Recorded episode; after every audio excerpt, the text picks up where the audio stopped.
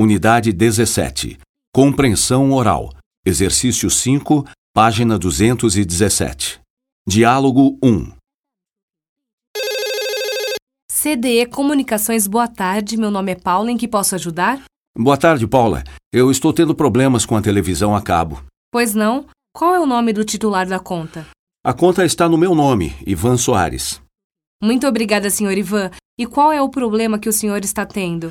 Alguns canais estão aparecendo com a imagem cheia de chuviscos. Isso acontece com todos os canais ou só alguns? Só alguns. O senhor pode aguardar na linha um momento? Posso? Obrigada. Só um minuto, por favor. Alô, senhor Ivan? Alô? Senhor Ivan, é possível que o problema seja localizado, mas talvez seja um problema com a instalação do prédio.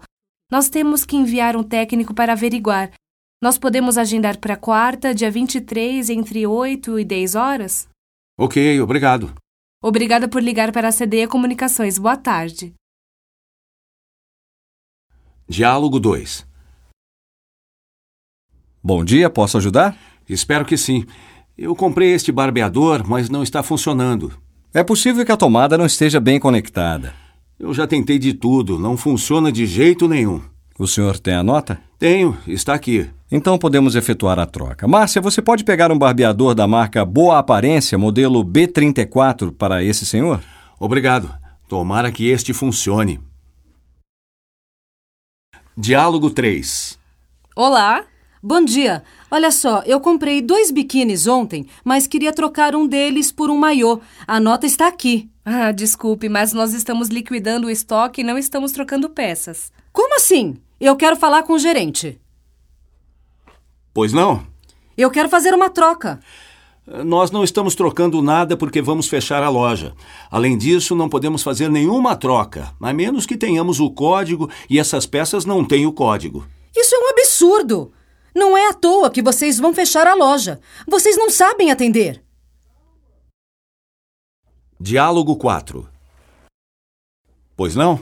Eu comprei esse netbook no mês passado e ontem a tela ficou completamente branca. Infelizmente, nós não podemos consertar aqui. Então eu quero trocar por um novo.